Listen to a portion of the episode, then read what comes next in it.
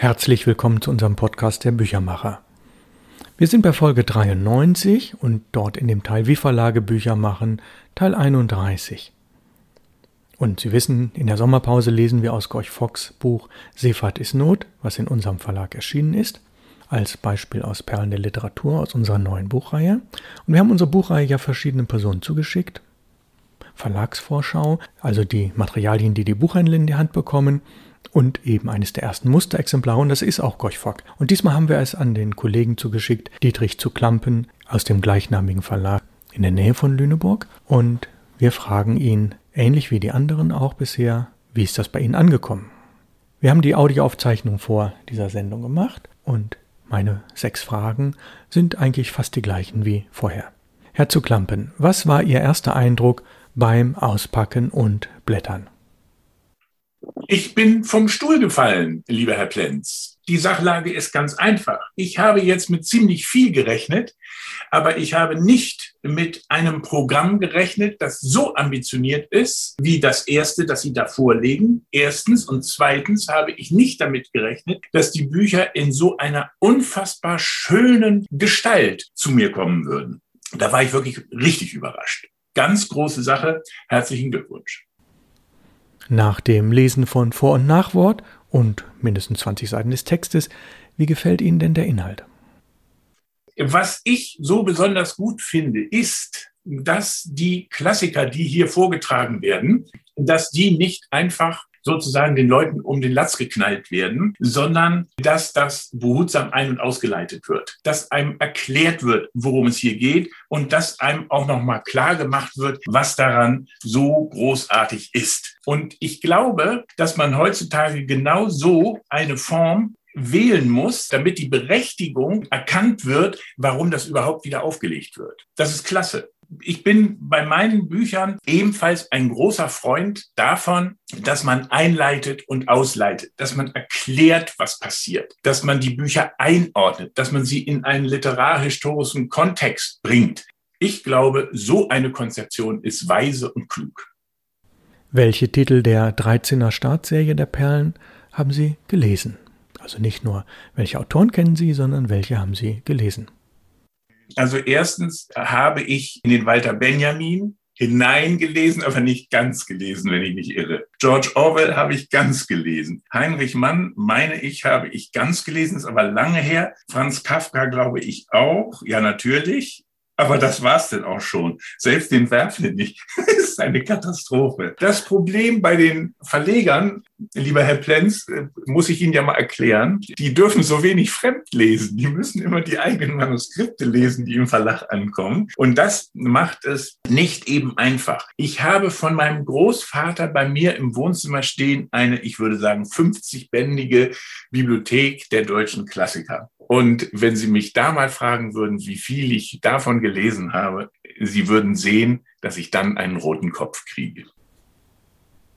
Ja, und damit befinde sich äh, in einem recht guten Mittelfeld. Die allermeisten Personen haben wirklich zwei Titel nur gelesen und kennen natürlich andere Autoren. Und die Dame, die bisher am meisten gelesen hat, kannte in der Tat acht Titel, hat sie wirklich gelesen und ist eine sehr belesene Dame. Und mit ihren vier sind sie da im Mittelfeld. Wie beurteilen Sie die inhaltliche Konzeption der Reihe? Regt der Seriencharakter zum Sammeln an oder schreckt er eher ab? Nein, der regt natürlich zum Sammeln an. Da bin ich ganz sicher. Die entscheidende Frage ist, haben wir noch genügend Buchsammler auf dem Markt? Ist das tatsächlich noch für viele ein Bedürfnis, eine Reihe zu sammeln? Einfach weil sie so schön gestaltet ist und weil sie so liebevoll ausgesucht ist. Das kann ich einfach gar nicht mehr beurteilen. Ja, und wenn man dann ältere Titel, 80 bis 140 Jahre alte Titel, rechtefreie Texte bearbeitet, was ist Ihre Meinung als Kollege? Soll man das gar nicht tun? Oder behutsam? Oder ruhig deutlich bearbeiten?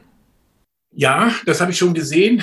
Ich würde es sozusagen anders machen, obwohl das dann sperrig ist. Ich würde gar nicht bearbeiten und mir im Zweifelsfall eine Variante überlegen, wie das gar nicht bearbeitete begleitet wird, kommentiert wird, eingeleitet, ausgeleitet wird oder im Zweifelsfall Textverdoppelung, Original und Modernisierung. Ich bin deshalb für die Nichtbearbeitung, weil ich glaube, dass es uns gerade heutzutage außerordentlich gut tut, den, auch den Wandel der Ausdrucksweise, den Wandel der Schreibweise, den Wandel einer Übersetzung, wenn es denn so ist, uns klar zu machen. Es ist gut, wenn wir einen Text haben, der sich von der heutigen Sprache unterscheidet. Ich weiß nicht, lieber Herr Plenz, wie bibelfest Sie sind. Aber wenn Sie eine Martin Luther Übersetzung lesen und das dann vergleichen mit den jeweils weichgespülten heutigen Übersetzungen, ich glaube, dann würden auch Ihnen die Tränen kommen. Da ist dann von der Sprachgewalt, Sprachkraft und schöpferischen Schönheit einer sehr frühen, jetzt deutsche übersetzten Version nicht mehr viel übrig. Es ist und bleibt einfach zielgruppenabhängig. Das glaube ich auch. Und wenn Sie es schaffen könnten, an diese Zielgruppe mit diesen wunderbaren Perlen äh, heranzukommen, dann äh, würde ich Ihnen äh, sofort einen ausgeben. Und dann ist es auch komplett richtig, die Strategie zu fahren, einen besonders günstigen Ladenpreis zu machen und eine Übersetzung vorzulegen, die leicht zu verstehen ist. Das glaube ich allerdings auch. Aber es gibt eben auch Zielgruppen, also die Lesegeübten, sagen wir mal so. Da könnte ich mir vorstellen, dass die sich dann an der ähm, etwas überarbeiteten Fassung möglicherweise gar stören. Aber das, das weiß ich ja letztlich auch nicht. Ich habe in unserem Verlag sehr wenig Erfahrungen mit Übersetzungen. Ich weiß immer nur, dass ich glaube, dass Sprachbereinigung aus politischer Korrektheit oder Sprachbereinigung, äh, weil die Worte zu alt sind sozusagen oder eine andere Bedeutung gewonnen haben, eher problematisch sind. Ja, vielen Dank. Welche Social-Media-Aktivitäten auf Facebook, Instagram und TikTok empfehlen Sie? Was machen Sie selbst? Ich persönlich bin jetzt nicht der größte Social-Media-Fan. Ähm, wir machen relativ viel Social Media, aber nicht auf TikTok. Wir machen Facebook, Instagram und Twitter. Und äh, wir haben gesehen, dass wir bei den, wenigstens bei Facebook, erst dann halbwegs Reichweite erreichen, wenn wir uns auch der äh, bezahlten Anzeigen bedienen. Einfach nur so wird der Arm vermutlich nicht stark und lang genug sein. Und ich bin mir bei der, bei der Schönheit dieser Reihe, die Sie hier vorlegen, und bei der bibliophilen Ausstattung und bei der Programmauswahl gar nicht so wahnsinnig sicher, wie weit Social-Media-Aktivitäten reichen und kann Ihnen insofern überhaupt keinen guten Tipp geben. Ich glaube, dass Facebook als das Medium, das auch mittelalterliche und ältere Menschen bevorzugen, noch das größte Potenzial hat, weil ich mir beinahe eher vorstellen kann, dass die Lesegeübten zu so etwas greifen. Sie wollen ja aber gerade an die andere Gruppe ran. Mit der haben wir nun mal leider auch selbst wenig Erfahrung. Und es würde mich rasend interessieren, ob Sie mit dem na, jüngsten Medium TikTok da irgendwelche nennenswerte Erfolge erreichen können. Weil ich denke mir beinahe, es ist so na, ein Widerspruch. Eine schön gestaltete, bibliophile Klassikerreihe für glücklicherweise wenig Geld in einem hektischen, bilderbetonten Medium wie TikTok äh, vorzustellen. Also ich finde, das ist ein Widerspruch, aber wir haben ja gelernt, es gibt viele Widersprüche, die dann zu den verrücktesten Seiten hin aufgelöst werden. Und da wäre ich wirklich sehr gespannt.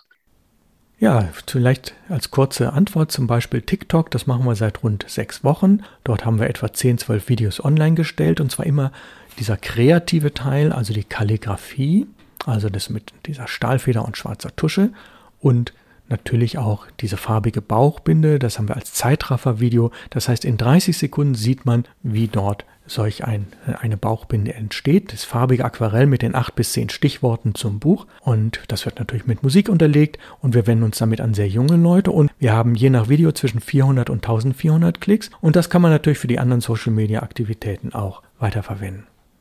Äh, wir müssen unbedingt in einem Jahr widersprechen, damit Sie schon mit den ersten Zahlen sozusagen brillieren können. Und ich äh, wäre sehr, sehr dankbar, äh, wenn Sie mich in dieser Sache auf dem Laufenden halten würden. Denn wenn man so etwas Ambitioniertes macht, wie Sie das da machen, dann ist das aller Ehren wert und vor allen Dingen nachahmenswert, lieber Herr Plitz. Ja, ich bedanke mich dann sehr herzlich für die Zeit, die Sie sich genommen haben und verabschiede mich. Und natürlich werden wir uns dann auch später wieder treffen oder wieder mal unterhalten. Sehr gut. Und dazu drücke ich Ihnen beide Daumen. Möge der Markt von dieser schönen Reihe aufgerollt werden. Es geht weiter mit Gorch Fock. Wir sind im vierten Abschnitt. Wir schreiben das Jahr 1887 und die Hochseefischerei unter Segeln steht in Sommerblüte. Finkenwerder hat seinen Gipfel erreicht und sie sind die Masten auf See. 300 Ewer und Kutter nennt die Elbe ihr eigen, von denen 187 in Finkenwerder beheimatet sind und ein HF auf den braunen Segeln tragen. Wie das Land mit Fischen die das Land mit Fischen versorgen, sind die Mewis und Külper von Finkenwerder und die Breckwols und von Appen von Blankenese. Sie liefern Hamburg und Bremen, Oldenburg und Glückstadt, Geestemünde und Tönning ihre Schollen und Zungen und fangen wintertags so viele Heringe, dass halb Holstein und Hannover damit versorgt werden könnte. Sie sind die Könige der Nordsee, die man in Dänemark so gut wie in Holland und England kennt. Der kleine Klaus Störtebecker hatte es am anderen Morgen ganz verteufelt eilig. Er musste Brot vom Bäcker holen und Proviant vom Krämer und auch einen Schinken von der Rauchkammer herabschleppen. Denn Klaus Mewes tat die erste Ausfahrt nicht ohne einen Schinken, obgleich man am Deich meinte, der Schinken dürfe nur beim ersten Kuckuckshof angeschnitten werden. Er trug die Krüge mit Weiß- und Schwarzsauer, die Beutel mit Strümpfen und Unterhosen zum Bollwerk. Er quälte sich mit Vaters Seestiefeln und seinem Ölzeug ab, aber es machte ihm Spaß und er vergaß seinen Kummer darüber, dass er noch an Land bleiben sollte. Als alles bereit war, konnte er es nicht lassen, dem saumseligen Schuster nochmal die Wacht anzusagen. Der Hans Niedersachs von Finkenwerder, der einen Schelm als Gesellen hatte, sah ihn schon, als er die Treppe hinunterstieg und sagte zu seinem Gesellen: Kick mal, da kümmt Störtebäcker.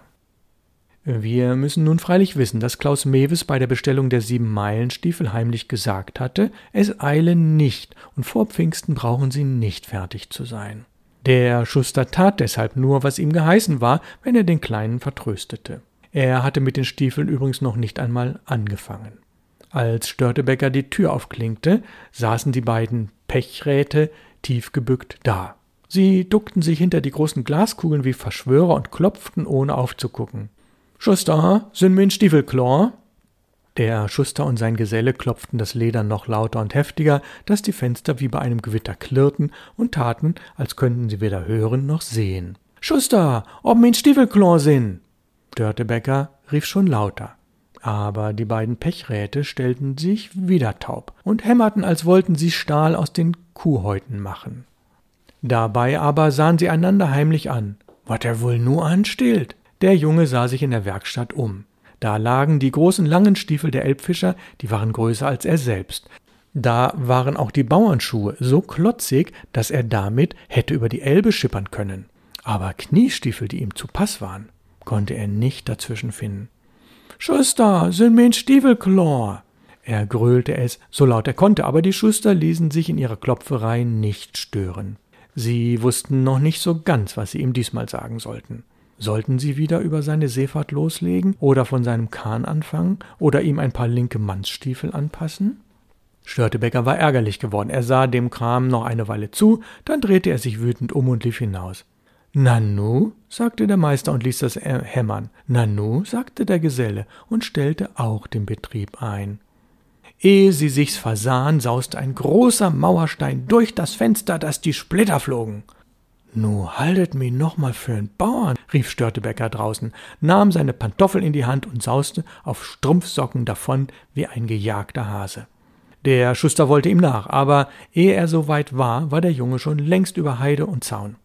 Da lasen die beiden die Splitter auf, nagelten ein Stück Leder vor das Fenster und gelobten große Rache. Störtebecker war weit genug gelaufen und zog seine Pantoffeln wieder an. Seine Strümpfe waren klatschnass geworden, denn er hatte auf seiner Flucht zwar über alle Pfützen springen wollen, aber es war ihm nicht immer gelungen. Außerdem waren die Pfützen auch voller Schlick. Er konnte sich zu Hause nicht damit sehen lassen, wenn er nicht eine Tracht Knüppelholz riskieren wollte. Das war ihm klar. Er kletterte die Stiege hinunter, setzte sich hinter eine dicke, hohle Weide, dass er vom Deich nicht wahrgenommen werden konnte, und wusch die Strümpfe im Graben, bis sie wieder rein waren, frang sie aus und hängte sie zum Trocknen auf. Er sah den Sperlingen zu, bis die Strümpfe einigermaßen trocken waren, und zog sie dann getrost an und lief nach Hause. Jan Hussein, der Elbfischer, rief ihm zu Stötteberger, du kommst nicht mehr mit, den Vorder ist all weg.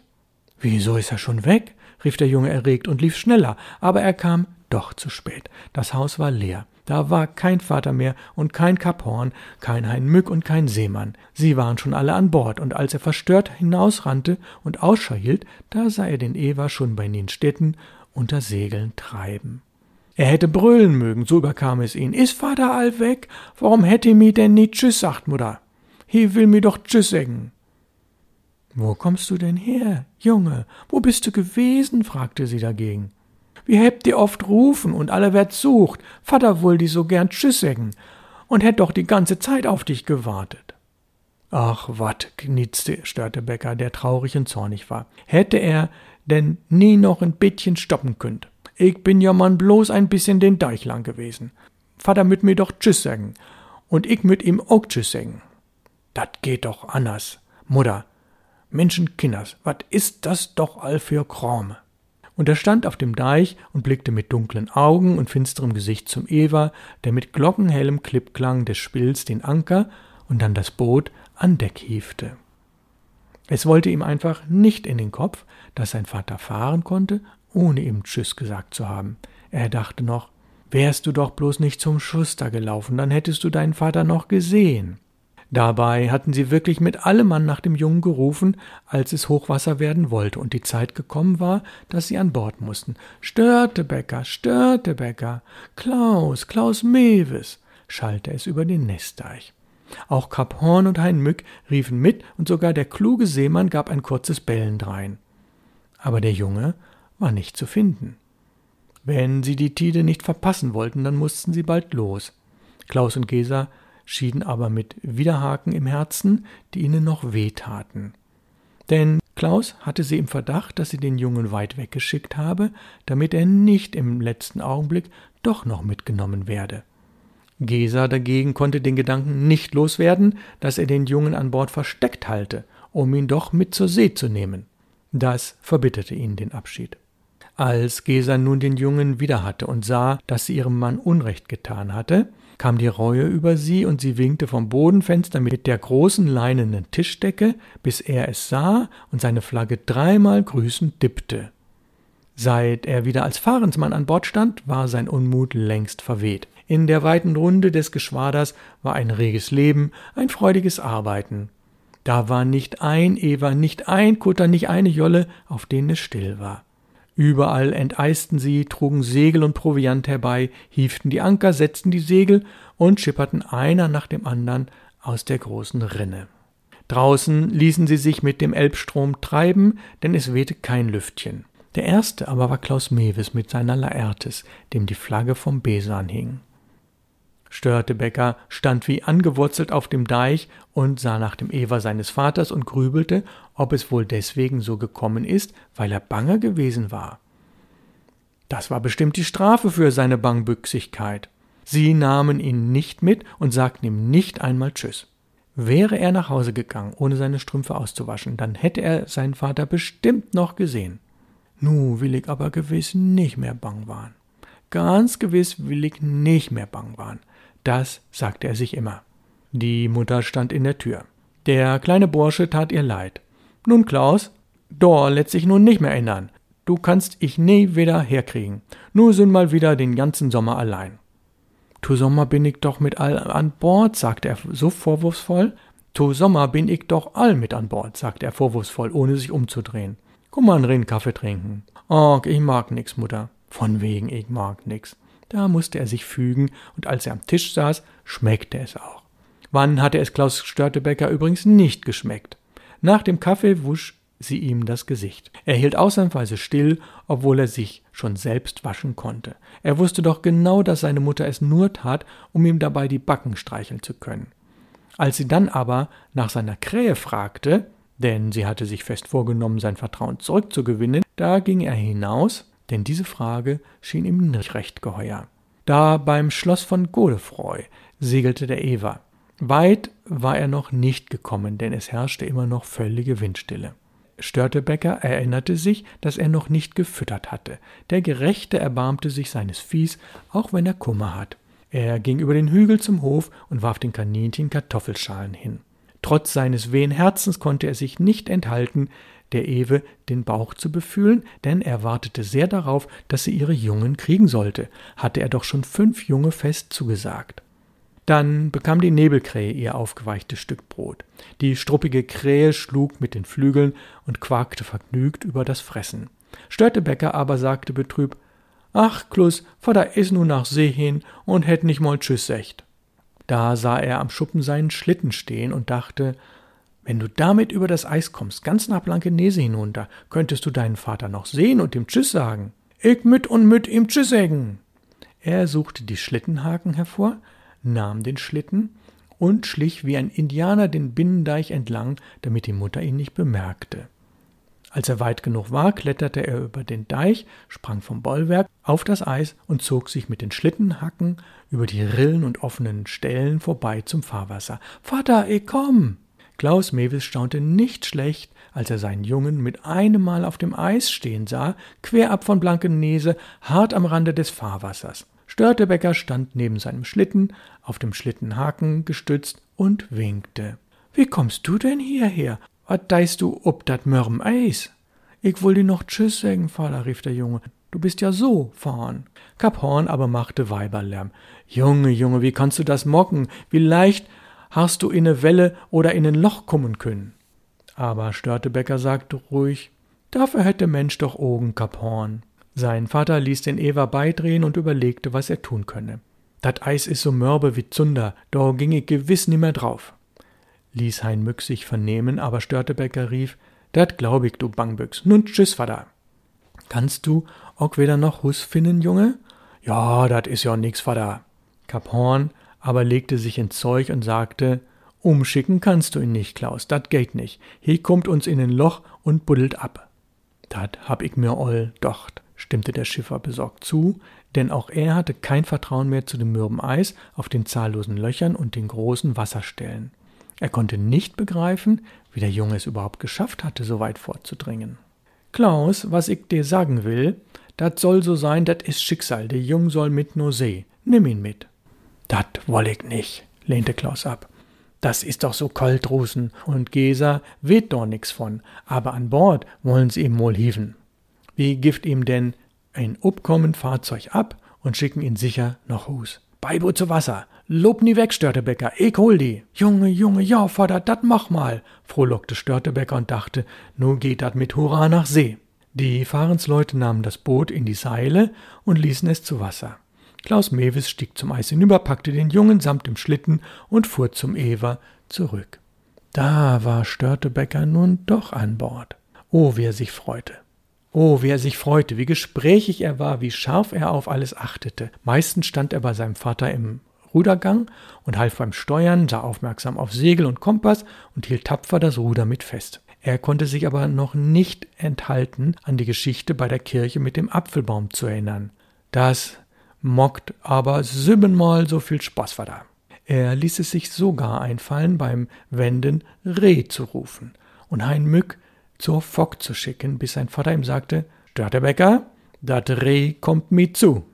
Ja, sehr spannend, was da passiert. Wir müssen das beenden. Der Podcast ist auch schon wieder ein bisschen länger geworden als geplant. Wir sind also in der Mitte des vierten Abschnitts von Gorch Fox. Seefahrt ist Not aus dem Input Verlag aus der Reihe Perlen der Literatur für 15 Euro. Nächste Woche dann die Folge der Büchermacher, Folge Nummer 94, wie Verlage Bücher machen, Teil 32. Und dann sind wir schon bei der sechsten Lesung von Gorch Fock. Ich bedanke mich sehr, sehr herzlich.